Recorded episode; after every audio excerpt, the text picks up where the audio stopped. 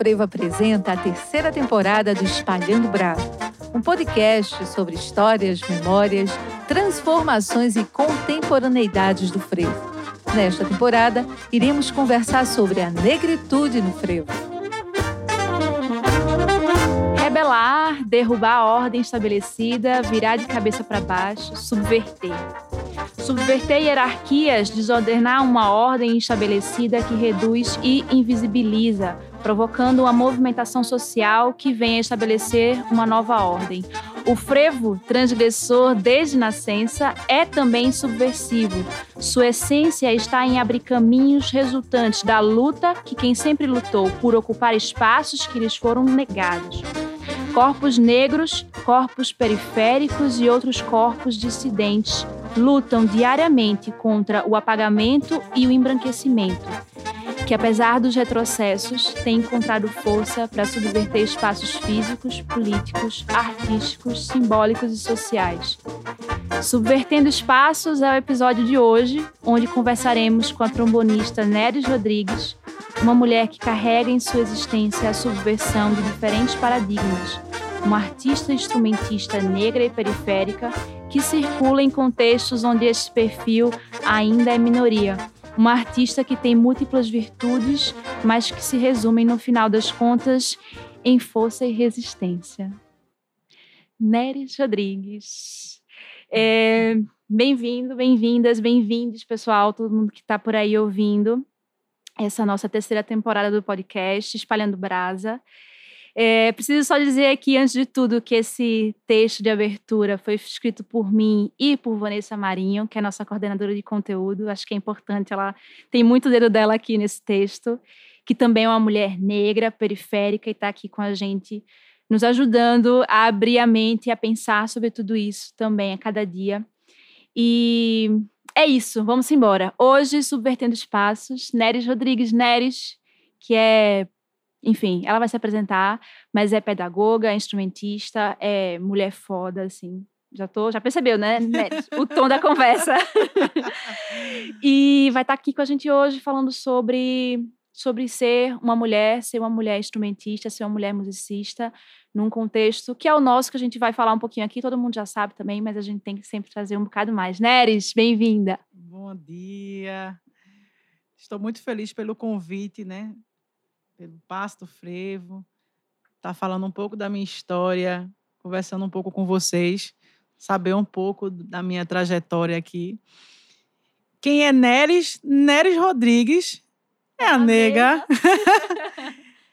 então, eu comecei música em banda marcial, né?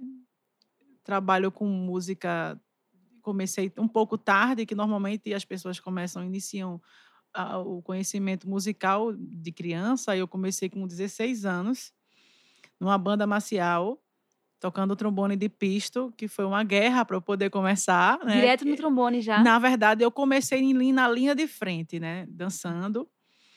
E quando eu vi os meninos tocando ali, tinha uma amiga que tocava trombone, que ela começou, mas ela, ela, ela acabou desistindo.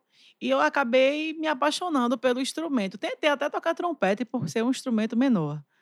Mas acabei me apaixonando mais pelo trombone. Tive alguns apoios de alguns amigos. Toquei trombone de pisto.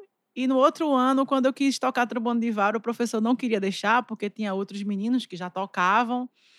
E eu disse: não, eu quero, eu quero, eu quero. Taurina, né? A pessoa gosta de insistir na situação. E aí o professor não queria me deixar tocar e tinha um trombone quebrado. Eu disse, nem que eu pegue esse trombone, eu conserte e eu quero aprender. Fizeram uma reunião e acabaram me dando um trombone lá. E me disseram que eu tinha 20 dias para tocar uma música. E foi onde eu conheci o maestro Leonildo, que hoje é meu patrão, né? Tem 14 anos que eu trabalho na banda sinfônica de Paulista. Hoje ele é meu patrão, meu amigo, mas ele foi meu primeiro mentor, né, no trombone. Ele me ensinou as posições, foi aonde eu comecei a tocar trombone a partir do maestro, do maestro Leonildo, né? Sou muito grata a ele por tudo, assim. Então, assim, eu comecei a estudar com ele, comecei a tocar em banda marcial. Em 2007, o prefeito Ives Ribeiro, um grande abraço aí, viu, prefeito? Obrigada por tudo. Ele fez um projeto juntamente com o maestro da banda do Firmino da Veiga, na época, para que a banda voltasse, né? Reativar a banda, que a banda estava parada. E aí o prefeito teve essa sacada de utilizar os alunos da banda. Ele não queria profissionais. E era uma banda profissional, né? Foi um tiro meu no pé, assim, né, nega? E assim, eu, eu vai no tudo ou no nada. E aí a gente começou a trabalhar na banda já como profissional. Todos nós ainda não tínhamos conhecimento de estudo. E a partir daí a gente começou a, a desenvolver o interesse, no qual muitos de nós hoje somos acadêmicos e outros, a maioria deles partiram para a área militar, né, no concurso. E aí, assim, a banda foi um, o ponto de partida para que a gente pudesse estudar. Né? Eu fui aonde eu comecei a fazer com pedagogia. Eu ainda tocava na noite, né? ainda lia na orquestra Seu Queiroz, que era a Queiroz Banda Show, que só entrava a galera pesada lá e Seu Queiroz ligou até para Nilcinho Amarante. Outro rapaz, monstro, né? hã? Outro né? monstro, ele tocava lá, ele só tocava só a galera top lá, meu filho. Quem é essa menina aí, Nilcinho? Vá, pode deixar ela aí. E eu fui, passei quatro anos. Eu saí depois da morte dele, porque minha vida estava começando a andar bastante, fazendo turnê, fazendo outras coisas. E a faculdade tomando muito meu tempo. E foi aonde eu saí da orquestra. Mas, assim, dentro desse tempo, né, a oportunidade que a gente teve dentro da banda sinfônica, eu fui criando uma gama de, de oportunidade no qual eu fui estudando, fui tendo acesso a alguns festivais de trombone e fui tomando gosto. Em 2010, entrei na faculdade de pedagogia. Na verdade, eu passei muito tempo sem estudar, porque a gente, banda marcial, hoje, a, a banda marcial ela é, é, é o fundamento de todo músico, né? E aí, hoje, a gente está tendo esse contato mais de universidade, de saber essa relevância de estudar. Continuar, né? Acho que é continuar sim, o processo sim, sim, sim, com né? certeza. E foi onde eu fiz o curso de pedagogia, que foi até o maestro Edson Rodrigues, que eu sou apaixonada por ele, meu amigão. A gente conversando no conservatório, eu com 24 anos, já estava um pouco mais velha, né, assim, já casada, já tinha minha casa, vivia tocando por aí. E o maestro fez, Neres, você já está com uma idade um pouco para frente. E, assim, eu acredito que você não está mais na idade de estar no conservatório. Eu acredito que um curso superior vai resolver mais, melhor a sua vida. E eu fui no conselho bom, né? Se não fosse, se não fosse ruim, a gente não seguia, né, nega? Tá. E aí fui me embora fazer o curso de pedagogia. Fiz o curso de pedagogia, enquanto isso eu fui tocando com outras pessoas, fui tendo contato com outra galera. nessa época que a gente se conheceu, né? Na época Na- da no conce- na- também, sim, da da- Big na. Big Band, né, com Léo Pellegrin também, um grande referência para mim, que mais ta- depois a gente vai falar um pouco sobre isso. E aí, assim, depois eu fiz o curso de. Enquanto eu estava no curso de pedagogia, estava fazendo um artigo ainda, eu passei no bacharelado, assim, né? É bem insana, né? Isso, né?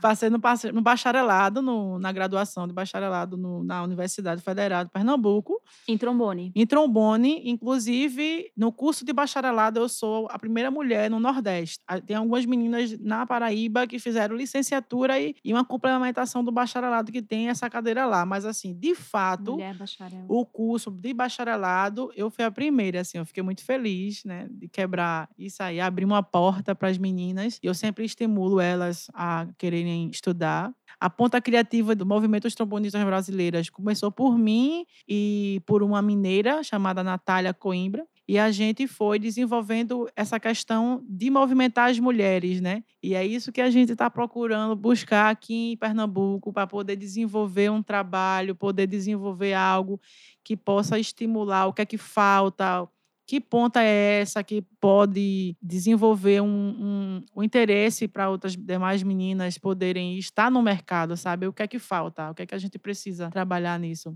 E assim, essa questão de faculdade a gente foi fazendo e foi acontecendo, né, nega? Até agora. Eu me formei em 2019. 2019, tá? Um pouquinho antes da pandemia começar, né? Sim, foi. Em 2019, no- em dezembro mesmo, assim. Se eu não me engano, 19 de dezembro. Bem no quase no final, assim. Tu falasse aí um monte de coisa que, inclusive, a gente vai desdobrar Né? daqui a pouquinho. Esses dias, semana passada, a gente já se encontrou, Sim. conversou um bocado sobre, e aí a gente ficou trocando as ideias de como que ia ser. Tu já falasse um pouco sobre algumas pessoas que foram referência, mas assim, de maneira geral, na tua atuação como musicista, como instrumentista, quais são as referências que tu tens? Não só as pessoas que trabalhaste diretamente, assim, mas a gente estava conversando aqui nos bastidores, tem que dizer a vocês que rolou um podcast antes de começar esse podcast. e aí, Nelly já foi trazendo várias coisas, assim, tu falaste de Joana Batista e tal, mas quem são tuas referências, assim, de homens, mulheres, enfim, quem? Vivo, morto, que você trabalhou, que você não trabalhou, quem que passa, assim, dentro da tua... Olha, tem, na minha trajetória já se passaram muitas pessoas. Hoje elas ainda estão presentes, né? Sempre estão presentes. Graças a Deus, eu tenho muitos amigos queridos que estão sempre comigo. Sempre puxa a minha orelha, sempre está comigo também. Sempre me estimula acreditar no que é, eu de fato posso produzir no mercado de trabalho musical. Mas assim, eu tenho umas referências meio loucas, assim, sabe? É tipo é, e que influencia bastante nos meus arranjos, nas coisas que eu gosto de escrever, né? Que ultimamente eu estou vindo escrevendo mais assim. É, tá acontecendo tudo ao mesmo tempo na minha vida, graças a Deus. Mas assim, eu gosto muito de ouvir. É, por incrível que pareça, ela não tem nada a ver com frevo, né? Mas assim, eu adoro ouvir Maria Bethânia, ela me influencia muito tem tanta coisa que a gente ouve, assim, sabe, Nandinha? De, de frevo, de samba. Eu vim, eu fiz, estudei erudito na universidade, Leonardo Pellegrini, né? Ele era o professor da universidade e meu interesse maior é estudar com ele na universidade de música popular. Eu entrei na universidade para estudar erudito, mas com interesse de estudar com ele. E aí, improvisação, de, por conta da, da Big Band, né, da Lab, que existia dentro da universidade. E eu acredito que a partir do momento que eu entrei na universidade, entrei na universidade não, né? Eu entrei na Big Band antes. Comecei a ter contato com a galera lá antes. Eu comecei também a ter contato com o Parro, também, que é uma das pessoas que são peças fundamentais, assim. E eu, tudo que eu faço, Parro, ver se tá legal, ver se tá aqui tá massa. E ele faz, poxa, nega, tá muito bom, continua assim, faz isso, faz aquilo. A partir do momento que eu tive contato com o Parro, é, em uma banda, a gente começou a ter uma amizade. Ele me chamou a tocar com a Orquestra do Sucesso e Zeca Fofinho. E aí eu comecei a ter esse contato com o Parro, contato com outras pessoas também, com o Léo, que começou a influenciar também pelas a gente fazia um repertório do Jovino Neto, que era o pianista do, do Hermeto Pascoal. E aí, assim, tudo compasso composto, sabe? Aquelas coisas de polirritmia, de coisas modais, atonais. Eu fazia, minha gente, pelo amor de Deus, onde é que eu fui me meter? e aí acabei me apaixonando, mas assim, na questão de referência, é, tem o Parro Melo, a Carmen Pontes, né? Que Carmen, para mim também. Eu comecei com Lurdinha Nóbrega, que foi a, prim- é, a primeira vez que eu toquei em uma orquestra de frevo de mulher. É, depois eu passei um ano, e quando foi no outro ano, eu entrei na 100% Mulher, que é uma orquestra de frevo feminina, que foi a primeira formação. Que a Carmen tá A frente, Carmen, né? sim. E eu acredito que a partir do momento que Carmen começou a desenvolver esse trabalho de, de, de mulheres tocando em orquestra, de rua, de palco, que o repertório bem pesado, eu acredito que, que foi, foi muito uma- um ponto de partida para muitas de nós termos força de dizer, caramba, a gente pode estar ali também, sabe? Que eu nem sabia, sabe? Eu conheci a Valderiza, que é da banda sinfônica também. Ela tocou algumas vezes com a gente. Eu fazia, caramba, eu quero ser feito ela. A Valderiza, minha amiga, beijo, amiga, te amo. Ela também diz que é super minha fã. Assim, eu, fico, eu fico, meu Deus do céu, essa mulher tá doida. não, nega, não faz isso não. Mas ela é, eu sou muito sua fã. Mas ela foi referência para mim, sabe? O Nilcinho também foi referência por conta dos encontros do dia T. Ele foi também um dos pontos de, uma, de pessoas que fizeram com que eu tivesse a vontade de querer estudar. Pelo fato dele ter feito o dia T, ele montava um grupo só de trombonistas.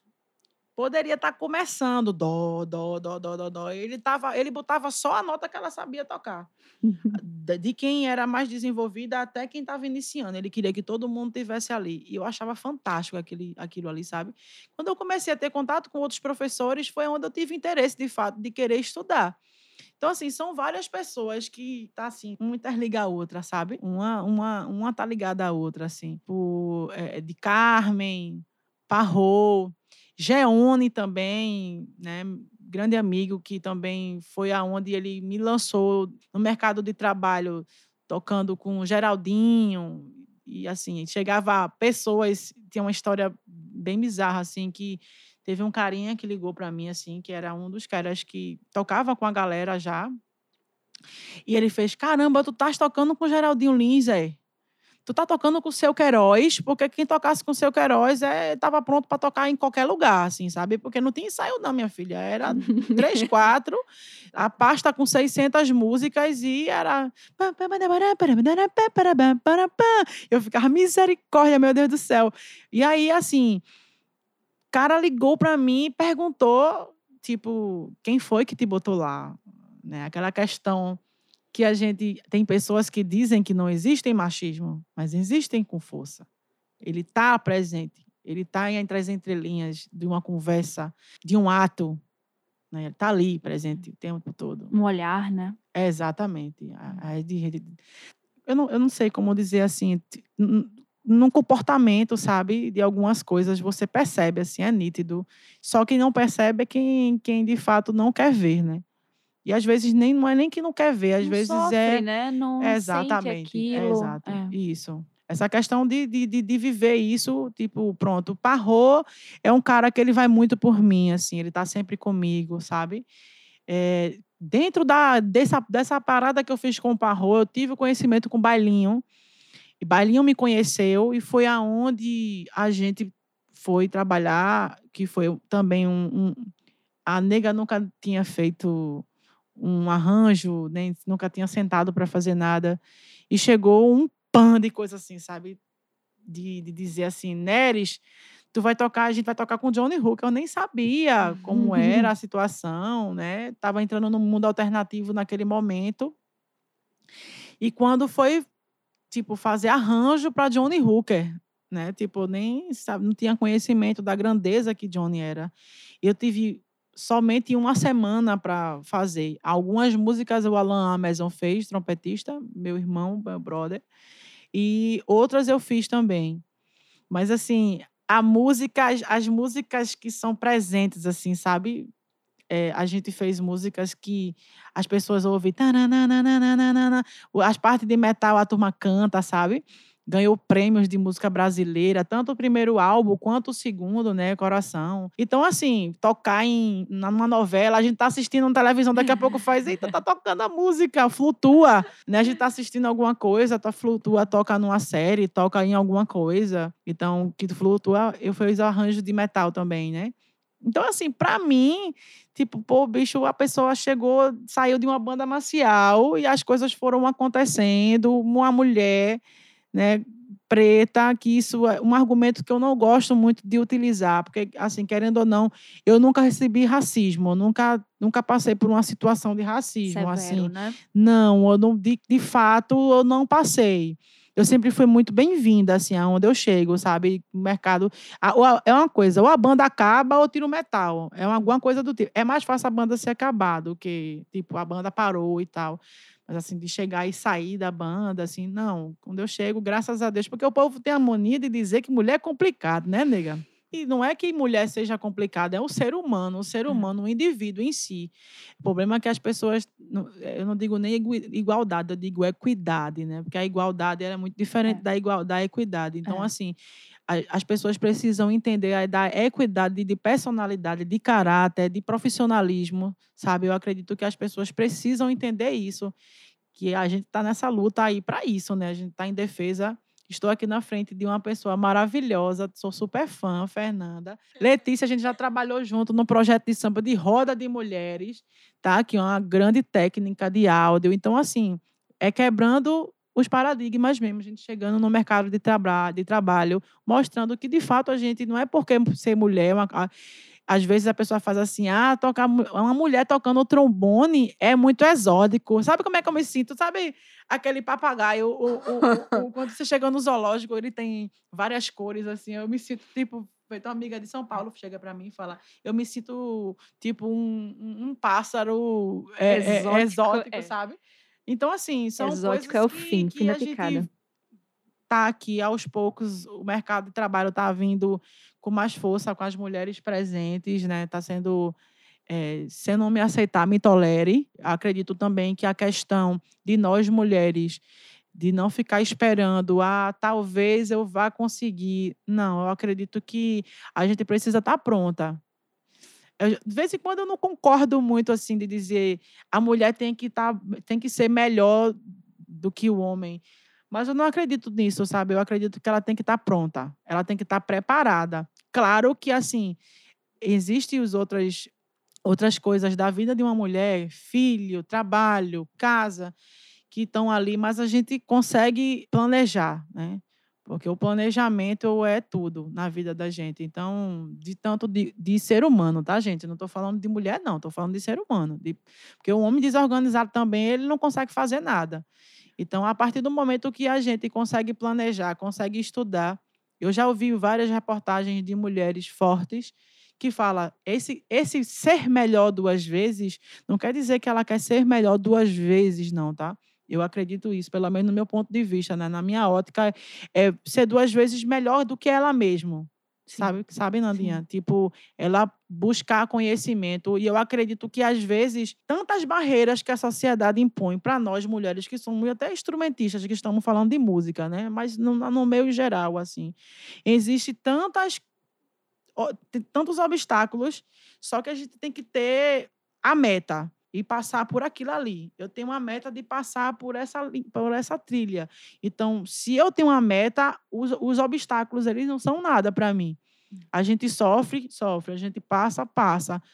Mas não existe vida sem um problema, né? É, a competição tem que ser com a gente mesma, né? Exatamente.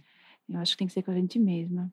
Tu já falasse aí um pouco dessa tua trajetória, das tuas referências, trouxesse alguns nomes aí que estão ligados ao frevo, né? Nilcinho, por exemplo. Já falasse do teu início também na banda que provavelmente tinha o frevo nesses repertórios, mas como que é? Como que é a tua, como é que é o frevo na tua na tua vida, na tua carreira? Eu comecei, eu comecei a tocar em Olinda, na verdade. Né? Eu acredito que eu fui uma das primeiras musicistas a tocar nas aladeiras de Olinda. Tocar, não, tocar, não é agora que feito duas horas, duas horas e meia. Era, antigamente era quase cinco horas tocando frevos super pesados. E quem abriu as portas para mim sem, ter, não, sem criar nenhum problema, o Carlos, né? E aí eu comecei a conhecer outras pessoas, foi onde eu entrei com Lurdinha, depois eu passei, tenho quase 14 anos, 15 anos com as meninas da Orquestra de 100% Mulher. Dentro da Orquestra 100% Mulher, eu aprendi muita coisa na questão de saber ser artista, de utilizar um microfone, né? saber, saber que tocar num trombone na rua não é a mesma coisa do palco, ter aquela coisa de você, de você compreender de fato, né? E aí, a partir daí, eu comecei a ter contato com outras pessoas e apareceu também a oportunidade de eu tocar em samba. Eu sempre fui muito curiosa. Tem uma história que o professor de Radegundes dizia assim: nega, o negócio é o seguinte. Para vocês que não, que, que não conhecem o professor Radegundes Feitosa, foi o primeiro doutor do Brasil, né, do trombone paraibano, arretado. E ele chegava assim para mim e fazia, nega, tu quer improvisar? Eu dizia, quero, professor. Bem jovenzinho ainda. Aí ele disse, você vai, a primeira oportunidade que você tiver, você toque, tiver duas notas certas, tá ótimo. Na próxima, se você tocar três notas certas, melhor ainda. Enquanto isso, você vai estudando harmonia, vai estudando escala, campo harmônico, é, os ciclos, de tudo isso aí que a harmonia pode proporcionar para você, de conhecimento, que é uma gama de possibilidades que você tem, assim. Eu disse, tá bom. E eu meti a pau, negão, não tava nem aí. Se tivesse errado, tava tudo certo. Tava... Teve um show que a gente fez no palco do Teatro do Parque, a orquestra da 100% Mulher, a gente tocando Praeira. Teve uma hora que, misericórdia, eu e Fabiana, teve um momento que tudo errado. errado da, depende da concepção depende do errado, do né? né? Depende do ponto de vista, mas realmente, de fato, não tava muito bom, não. Porque a gente tava tocando música tonal, né, nega? Então, não tava, o ponto de vista tava, tava troncho mesmo. E aí, pronto. E aí eu fui, e eu sempre tive essa essa cara de pau mesmo, nega. Eu tive essa coragem de, de dizer assim, de tentar acertar.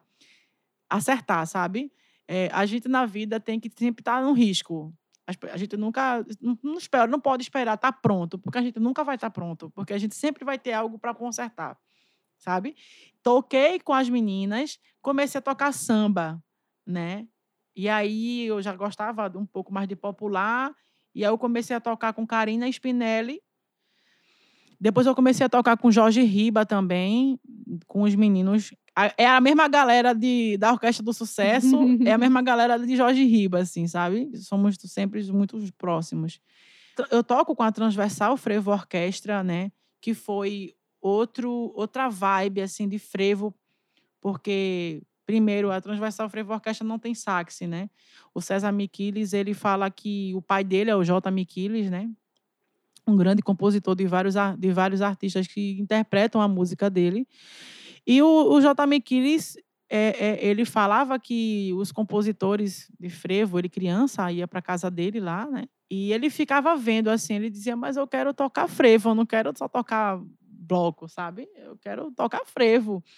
E aí foi aonde ele foi, foi crescendo, né? Foi ganhando maturidade. César como e, flautista, né? Sim. Né? E aí ele foi e criou a Transversal Frevo Orquestra. E ele me convidou para entrar na Transversal. E aí eu comecei a tocar lá. Só que aí, detalhe, né, nega? Eu faço quarto trombone.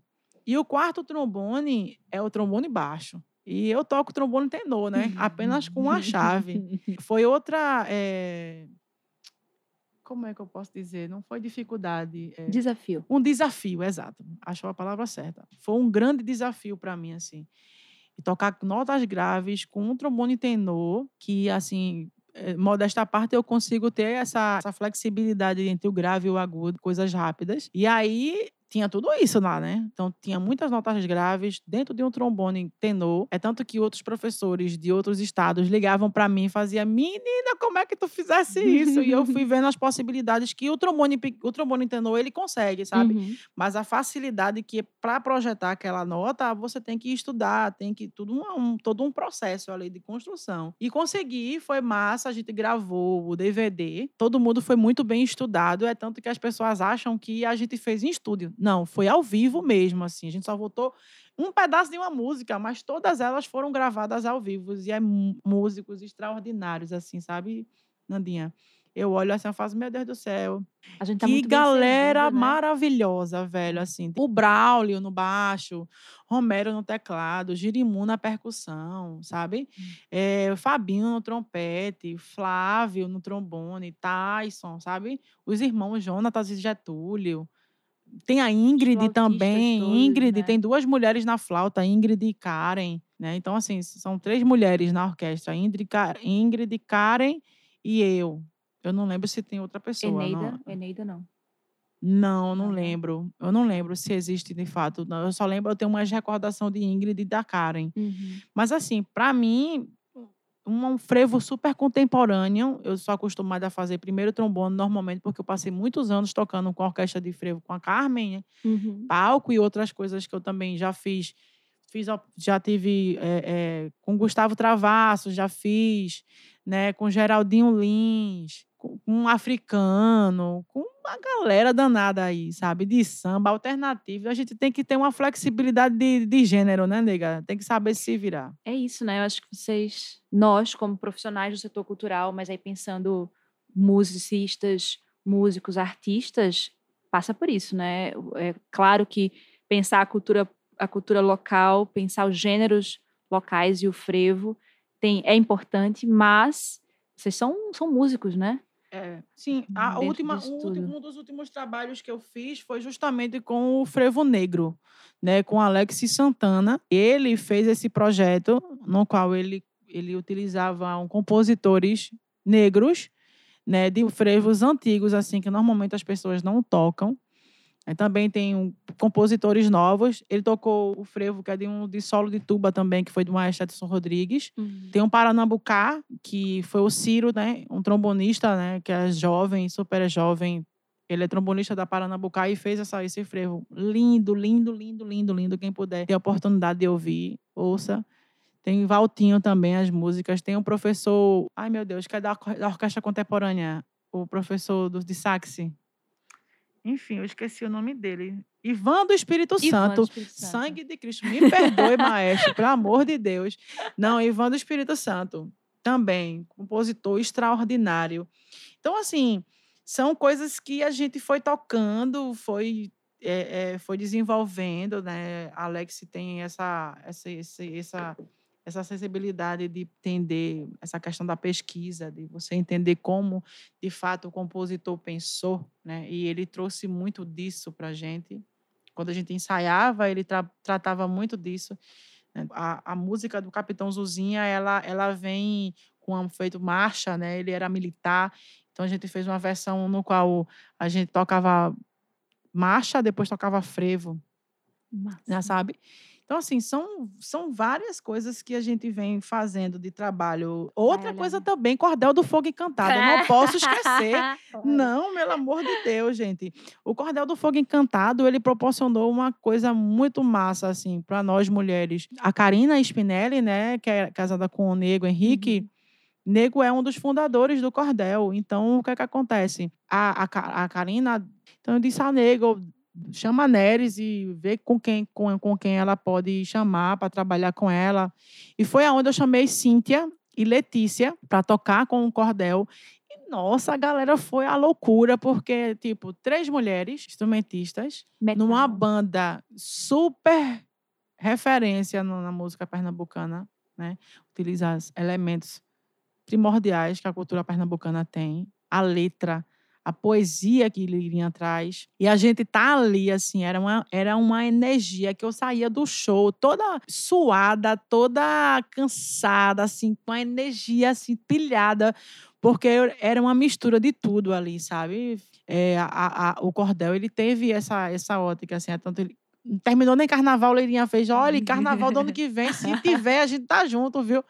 Então, assim, é, eu só tenho a agradecer algumas as pessoas que estavam envolvidas na minha vida, sempre estão interligadas, assim, um- um- uma com a outra. Fiz parte com o Gustavo Travassos, que a gente de vez em quando se encontra na é, a, a Jan do, do Juja, né? a- que é a, a- do Guga, né? Que as meninas chamam ele de Uhum. Guga. E a Jan do Juja, que é uma brincadeira interna. A gente tá tudo ali junto. Cláudia beija, sabe? Nena, a gente se junta, troca uma ideia. Eu, eu, eu estou começando a en- compreender a, o MPB de fato, assim, a nata, sabe? Com eles. Tem horas que eu olho assim, eu faço, caramba, Claudinha, eu tenho essa. Eu, eu- essa, eu, eu tenho essa facilidade de, de não ter vergonha de perguntar as coisas, sabe? Eu não vou pro Google para perguntar, não. Eu, se eu tô com alguém do meu lado que tem o conhecimento, Por que não, né? por que não, né? Eu tenho intimidade É. com ela, assim. Eu acho que. Eu acho isso muito natural. Tem gente que não gosta, mas enfim. E eu pergunto a ela, Claudinha, que música é essa? E ela faz, é isso aqui, isso aqui, eu pesquiso, depois eu pesquiso, depois eu vou saber quem é. E eu tô começando a entrar nesse mundo, assim, do lado C de Djavan, de Chico Buarque, sabe? Dessas coisas que eu tava muito longe disso, porque eu passei muito tempo na universidade, Uhum. saca? Entendi. É sobre isso, É né? Claro, claro. Deixa eu subverter um pouquinho aqui o, o roteiro, porque a gente acho que a gente não tinha falado sobre isso, mas tu já começaste a trazer algumas coisas e tu se apresenta muito como de cara assim, imagem como instrumentista, né? Isso. Como trombonista, mas tu também é arranjadora, também é compositora. Fala um pouquinho mais. Sim, assim, o, o tempo fez com que a gente vai tocando, vai tocando, vai tocando, e o comodismo às vezes acaba tomando conta da gente, né? E com o tempo, a gente, justamente com os nossos amigos, né, os parceiros, acabam dando o clique, né? Diz assim, nega, tu entende de harmonia, um pouco de harmonia, tu entende um pouco disso, tu tem a vivência disso. Tu já fizesse arranjo que bombar, que bombaram assim. Comecei a fazer o arranjo logo para um cara que fazia, foi sucesso, ganhou o prêmio latino, ganhou o prêmio da Tá. música brasileira, enfim. É, e aí tu precisa agora fazer algo que, que é seu, né? E aí eu comecei a, a compor, né? Compor, com- compor um frevo com parrô também, eu estou fazendo. Tem um projeto para a gente que eu estou fazendo do é música do mundo, né? Ainda está ainda tá em processo, estou em, em processo de pesquisa, de estudo, mas eu já comecei a escrever algumas coisas. que vai trazer elementos, porque eu tenho muito, é, Nandinha, eu tenho uma coisa assim de gostar muito de ouvir música de outros lugares, né? Principalmente música é, do Oriente, né? Gosto muito também de ouvir é, música africana, música cubana, até porque também a música cubana é muito presente para mim, porque antes de, de tocar eu dançava dança de salão. Treinava quatro, cinco horas. Eu, por pouco, quase que não entro em campeonatos para dançar com o Jaime. Eu recebi uma gente, né? bolsa. Né? eu recebi uma bolsa, nego. Agora eu era mais jovem, 15 anos. Eu recebi uma bolsa para poder estudar. Em, eu não sabia. Para poder. Né? É, eu, eu, a nega, a nega dança um pouquinho ainda. É, para participar do, da Atos, que tem uma academia muito boa aqui, e aí uma galera queria que a gente fosse fazer uns testes com o Jaime. Só que aí eu estava fazendo conservatório, aí então eu disse, caramba, pelo amor de Deus, chama eu tenho que descobrir qual é o meu lugar. então eu peguei e fui, disse, quero a música, eu não quero dança, sabe? Eu comecei caramba. a me apaixonar. Mas eu dançava bastante, eu treinava de 5 a 6 horas por dia.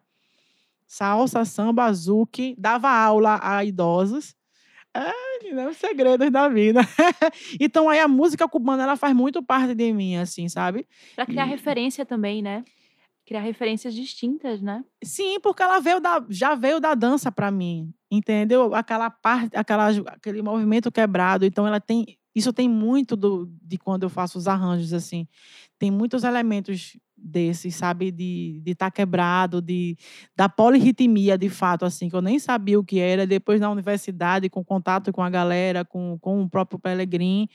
E aí eu comecei utilizando essa polirritmia tanto a polirritmia quanto brincar com as notas assim no, no, improviso dentro da própria da minha criação mesmo de fato sabe de estar tá tocando improvisar e dobrar o tempo de ou então diminuir o tempo e tem muitas pessoas que acham que você está errando sabe quem realmente não de fato não conhece assim a polirritmia ou então a questão da, do modalismo às vezes acha que você está tocando nota fora mas muitas das coisas eu faço. Claro que de vez em quando eu caio umas três, quatro no chão, mas que é normal.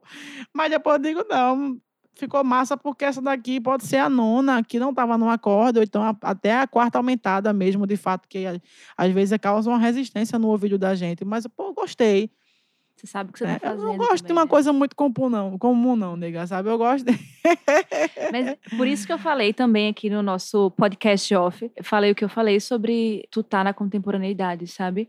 Porque você sabe de onde você veio, a gente tá conversando já aqui há quase 40, 50 minutos, e você sempre tá marcando as pessoas que fizeram parte desse processo. Sou muito grata. Você, é... E que, que de alguma forma te inspiram, são referência, sim, sim. referências mas você sabe também o que você gosta Sim, esteticamente, profissionalmente, as coisas que você de onde você bebe.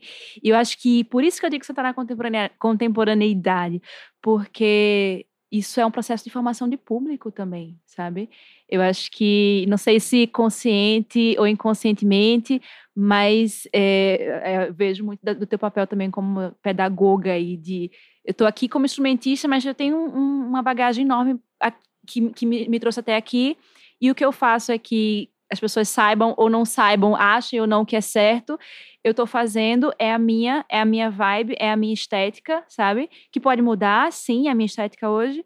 E, e essas pessoas que estão ouvindo também estão aprendendo, né? Sim, porque vai muito também, é, por ser musicista, eu aprendi também ser artista, né? Porque cada lugar eu tenho uma sonoridade diferente também. Com Parro aprendi isso também.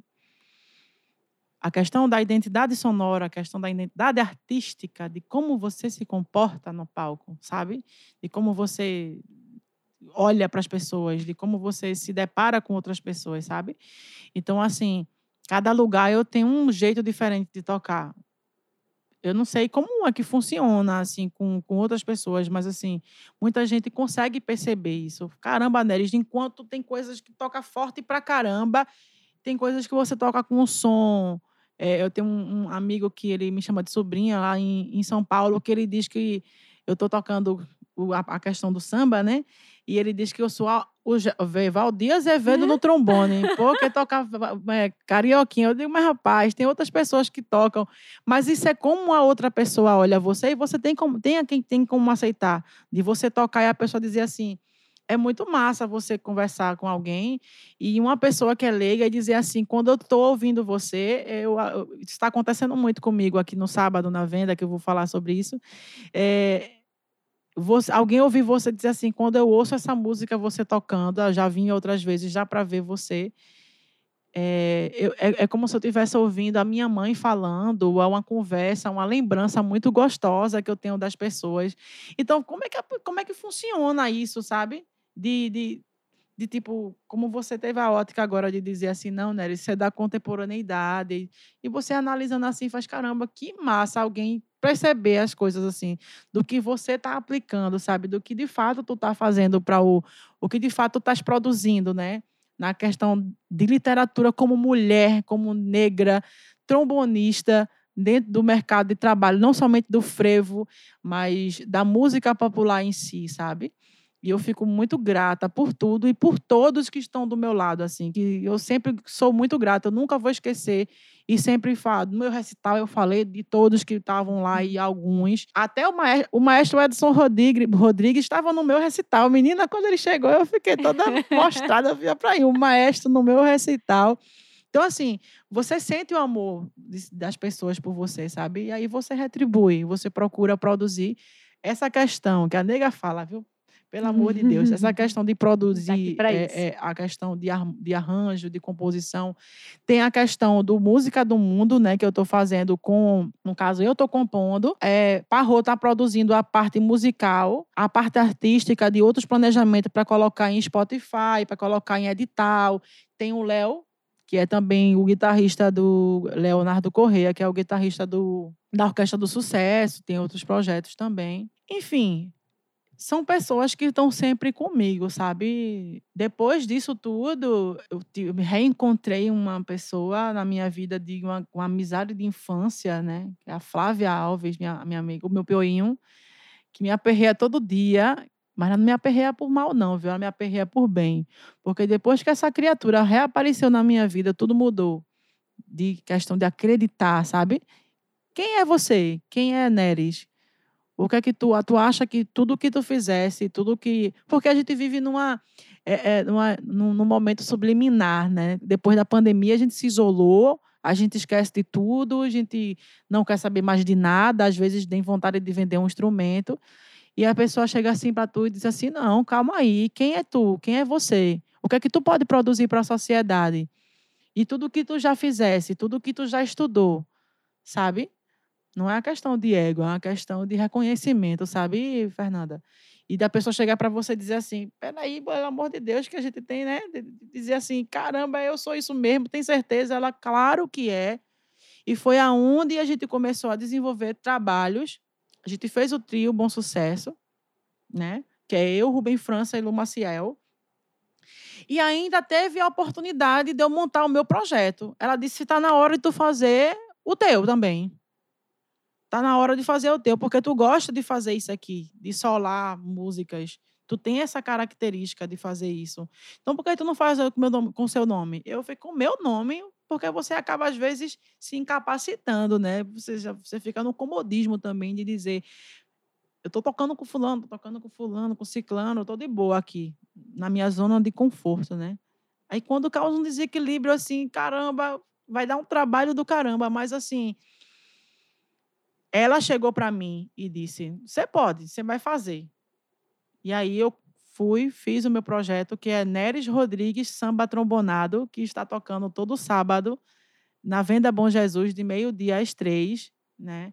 E a gente traz também a questão de, do solo de trombone, que a gente, eu divido a maioria das músicas, eu solo, e a, a cantora, que agora é a Leila Chaves, ela toca banjo e a gente vai tocando. Eu toco solo a música e ela, depois ela canta e a gente vai dividindo as, as, as melodias, né? Mas assim, tá sendo uma experiência massa para mim, trombonando no samba.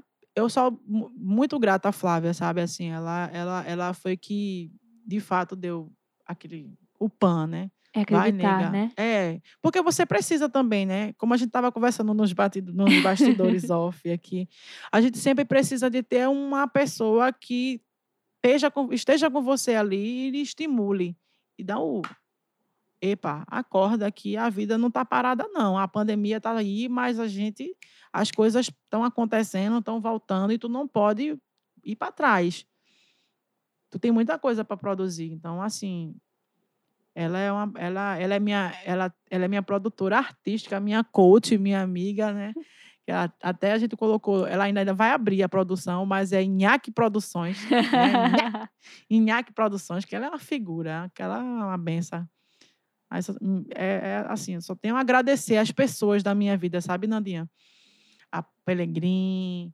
É porque fica tão difícil a gente falar nomes, sabe? Mas assim, a Edson Rodrigues, eh, a Carmen Pontes, né? Por fazer essa, esse ser que tão massa também, de ter bolado essa ideia da orquestra 100% mulher, sabe? De César Miquiles também ser um cara extraordinário, ser um cara amigo, ser um, um músico de uma grandeza. Ele, ele, ele, ele, ele, ele consegue ser tão grande quanto pessoa. César Miquiles é, É. sem precedente. né? Pelegrim, tem tem tem Parrô, Parrô, Ave Maria, professor, os professores também de início, o Flávio Cassimiro, né, da banda do Firmino da Veiga, Josias, o maestro Leonildo, que até hoje eu tô lá na banda, sabe? Me ouve, me dá a voz ativa nas reuniões. Então, assim, a Geone, há tantas outras pessoas, gente, assim, tantos outros amigos, assim, eu só tenho a agradecer, sabe? Não tenho a Alex também, o Frevo Negro. Então, são vários projetos que a gente vai participando e vai trazendo os elementos, sabe, para a gente, assim, para a nossa. Até para parte. A, na questão produtiva mesmo, né? Na questão de como você vai produzir um arranjo com a composição. A Um gente show, sempre né? traz o Montar um show, sim. é. É, a gente nunca é só a gente, né? Não, a nunca. é a gente. Nunca um ser sozinho. Nunca é um ser sozinho. inteira, né? Nunca é um ser Total. sozinho. A gente sempre tem que ter alguém. Claro que você tem que ter os seus pontos primordiais que você acredita que você defende. Eles são flexíveis, são.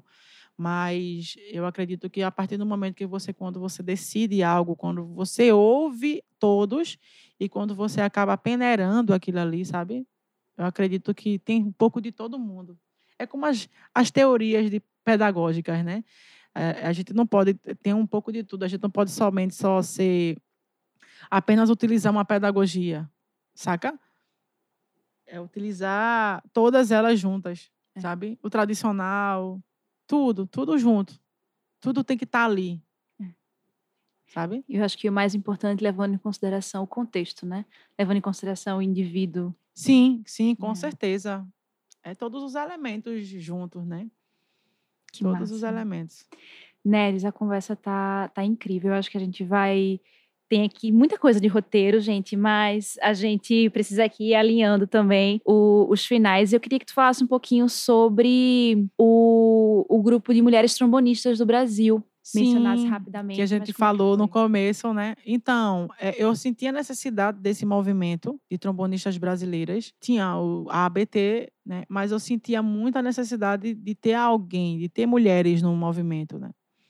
E aí eu comecei a, a desenvolver uma conversa com uma amiga mineira, a Natália, e foi aonde a gente criou um grupo de WhatsApp, começou a catar mesmo, de fato, as meninas, algumas tem algumas que também faz faculdade, outras já são formadas.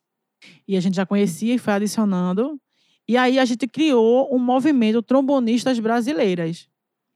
Então, assim, a gente foi no tudo ou nada, porque a gente trouxe temáticas que poderiam eh, criar risco para até para nossa profissão, de fato, né?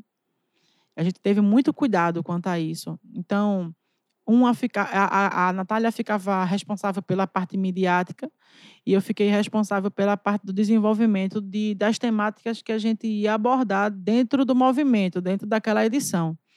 Então, a gente começou a, a abordar assuntos sobre machismo, sobre eh, neurociências, sobre afinação, sobre como gravar em casa, porque tudo isso aí está sendo presente na vida da gente Desde aspectos Né? técnicos até conceituais. E num né? reflexo desse, desse movimento, o ano passado, a ABT, né, que é a Associação de Trombonistas Brasileiras, Brasileiros, trouxe uma mesa redonda.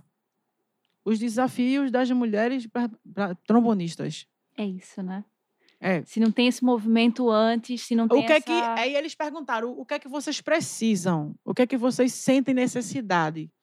Eu a gente disse apenas a gente não quer prioridade, a gente quer equidade, poder de fala, tipo uma organização no quadro de, de professores, que entre 10 professores só tem não tem nenhuma mulher. Há 20 anos, há na época, na época eu acredito que estava na, não sei qual foi a, a edição, mas teve uma, uma edição que o, um professor tinha uma esposa que era trombonista e aí ela foi para o festival e ela deu masterclass porque ela estava com ele.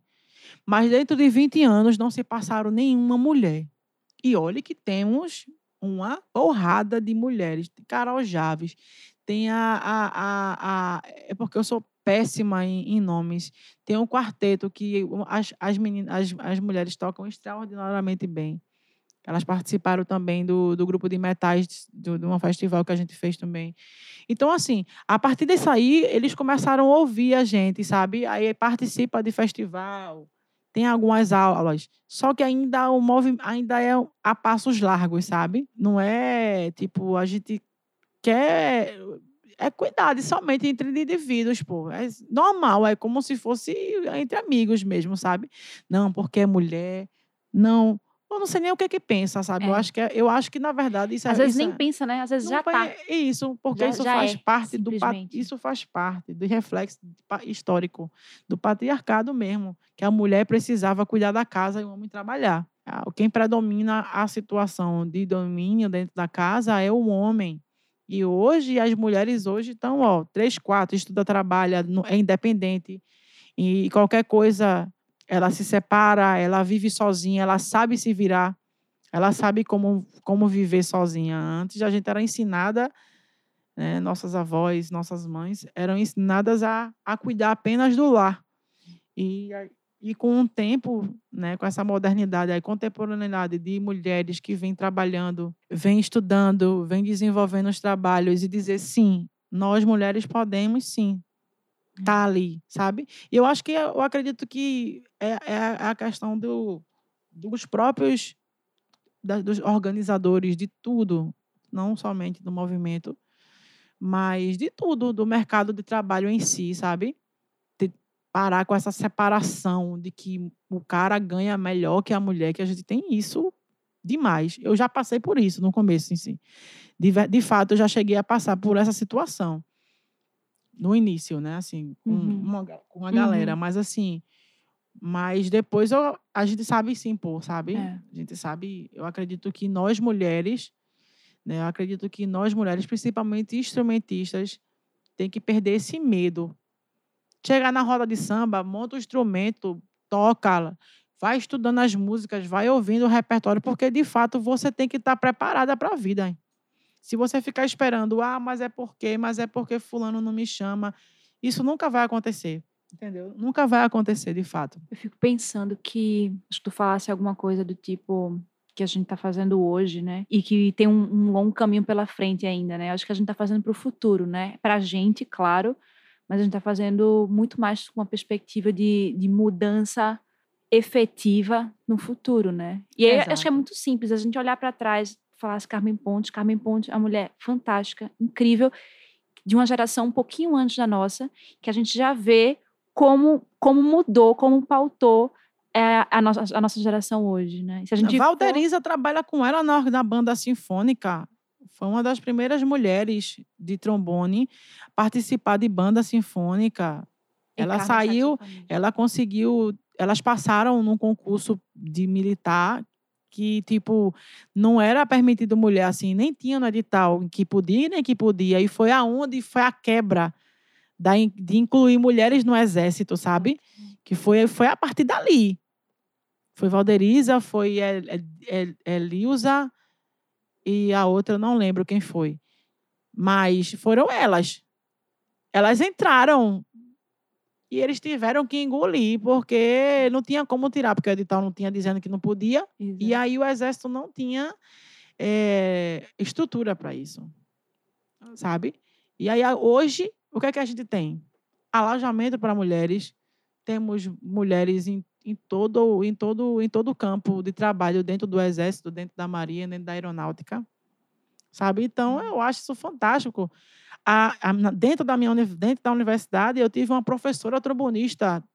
Eu tive a oportunidade de ser aluna da Carol Rangel, que hoje é uma estrelinha no céu, que ela é minha foi uma pessoa fantástica assim, ela me tirou de várias de vários bugs assim que eu tinha na vida de, de acreditar de fato que eu poderia tocar música erudita e ela infelizmente faleceu. Não, não, não, não cheguei a concluir o, o, o semestre com ela, ela só passou três semestres conosco. Mas, assim, a pessoa que de um coração tremendo, você nem sabia se ela tinha uma cólica, de tão forte que ela era ela. Ela, ela assim, ela tinha, ela tinha, a gente tem que mostrar força, né? Não tem isso de quando a gente tem tá num lugar e tá com cólica, ah, se faz de de, de, de, de, de coitada, né? Então ela ela tinha isso. Eu acho que eu tenho essas, um pouco disso assim, sabe, de tipo, não vou, tô cansada ou então o trombone é pesado, porque a gente sabe que a estrutura óssea de um homem é muito diferente de uma mulher, né?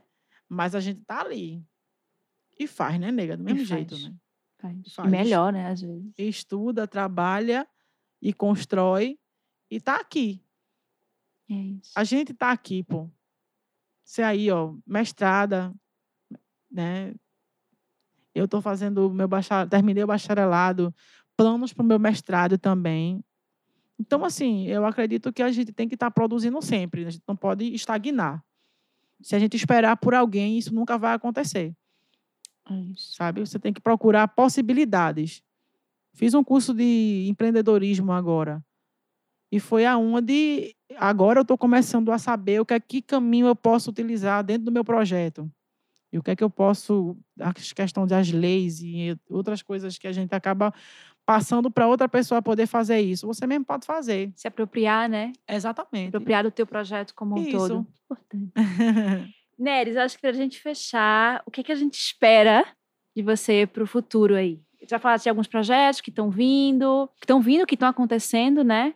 Com Parro, mas o que é que está rolando aí? Quais são as perspectivas? O que é que, tá, o que, é que vai aparecer aí muito em breve? Que você pode falar, claro, né? Que às vezes. É o segredo, né? Não, eu acredito que assim as coisas estão acontecendo diante do que o tempo que pode acontecer delas, sabe?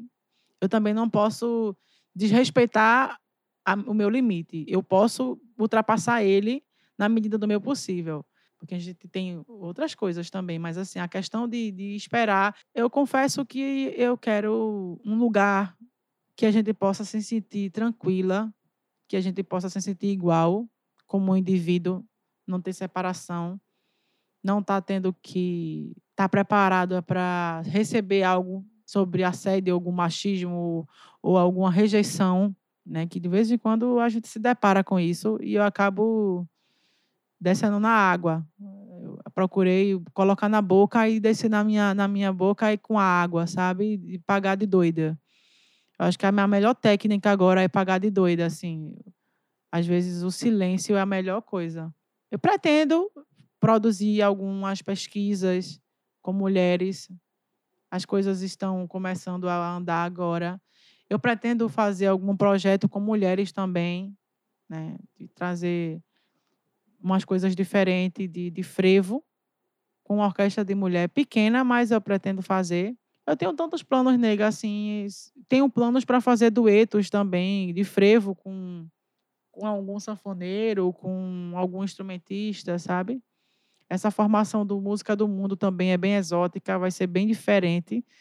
Vai ser bem legal, assim, utilizar efeitos e, enfim, N, N probabilidades de coisas que a gente está pensando em fazer.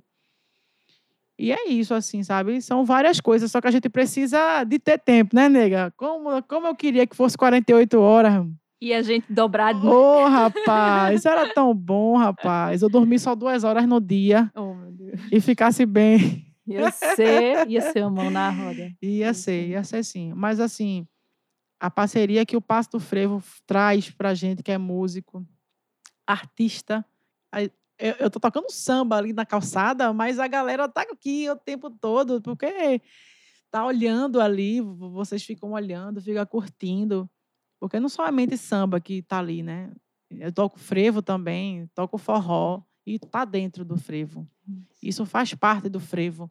As músicas que tem baião, várias possibilidades dentro do frevo que a gente pode trazer. E eu acredito que o passo tem muita relevância para a gente, sabe? De nós músicos, artistas, quando queremos fazer os nossos projetos, tem um espaço, tem lugar para ensaiar, tem gravadora, tem palco para em si e um lugar gostoso para ser tocado, sabe? Eu acho que Recife precisa disso, sabe? Essa casa aqui não pode se acabar de jeito nenhum, de jeito nenhum. Obrigada, Neres. E agora, obrigada pelas suas últimas palavras, obrigada por essa hora de conversa. Hora, sim, oficialmente, né? Extraoficialmente já tá para aí umas duas horas de conversa. Nossa, eita, que conversa.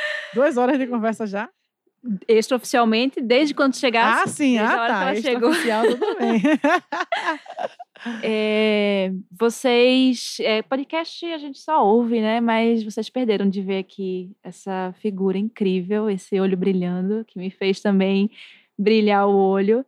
É, acho que a gente agradece em nome do Pasto Frevo, eu agradeço em nome da coordenação de música do Pasto Frevo, por esse momento de troca, de aprendizado demais Primeiro, primeiro não, né? Continuidade, porque Nery já é de casa, mas assim, o primeiro talvez pensando em 2022 já, né? para a gente se manter junto, a gente está aqui, o Passo do Frevo é pensado para a comunidade do Frevo, pensado para a sociedade.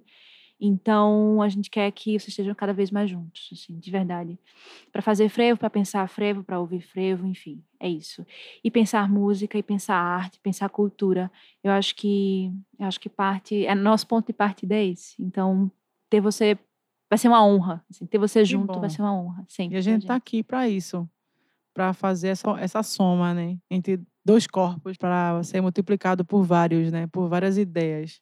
A gente é. recebe a energia e recebe as ideologias também de várias pessoas e acaba entrando num produto ou em vários, né, nega? Em vários, em vários, né? Afinal, de, contas, afinal de contas, a gente não consegue dobrar ainda o dia, mas a gente vai se. Tem tempo, nega, tem tempo para isso. A vida tá aí para a gente produzir. É isso. Tá Obrigada, tá Neres Rodrigues. Obrigada a você. Seja muito bem Eu passo do frevo também. Fico muito feliz de estar aqui sempre aqui, tocar no carnaval aqui na frente tocar dentro do projeto, tá sempre aqui. Eu acho maravilhoso o espaço. Podem vir, viu, minha gente, que ainda não conhece o Passo do Frevo, venham aqui. Quais, quais são os dias abertos, Terça a domingo, a gente já está abrindo terça a domingo. Olha aí. É só chegar. Muita história, muitos registros de maestros, de músico, de passistas, de cantoras, de pessoas é que estão ali no corpo e na alma do frevo. É isso. Obrigada, gente. Obrigada, gente. Até a próxima. Esse foi o Espalhando Brasa, o podcast do Passo do Frevo. Eu sou Fernanda Pinheiro, hoje conversei com Neres Rodrigues. Esse episódio usou a música Poliana no Passo, de arranjo e autoria de Zildemar Félix, interpretada pela Orquestra Acadêmica do Passo do Frevo. Agora minha voz na área.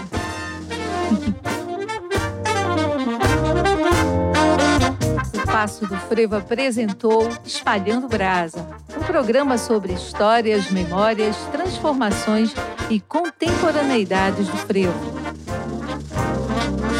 O Passo do Frevo é uma iniciativa da Fundação Roberto Marinho, com a realização da Prefeitura do Recife, através da Fundação de Cultura Cidade do Recife e Secretaria Municipal de Cultura, e gestão do Instituto de Desenvolvimento e Gestão, IDG. O projeto conta com o patrocínio Master do Itaú, patrocínio da Uninassal e da White Martins, apoio cultural do Itaú Cultural e apoio do Grupo Globo e do Ministério do Turismo por meio da Lei de Incentivo à Cultura.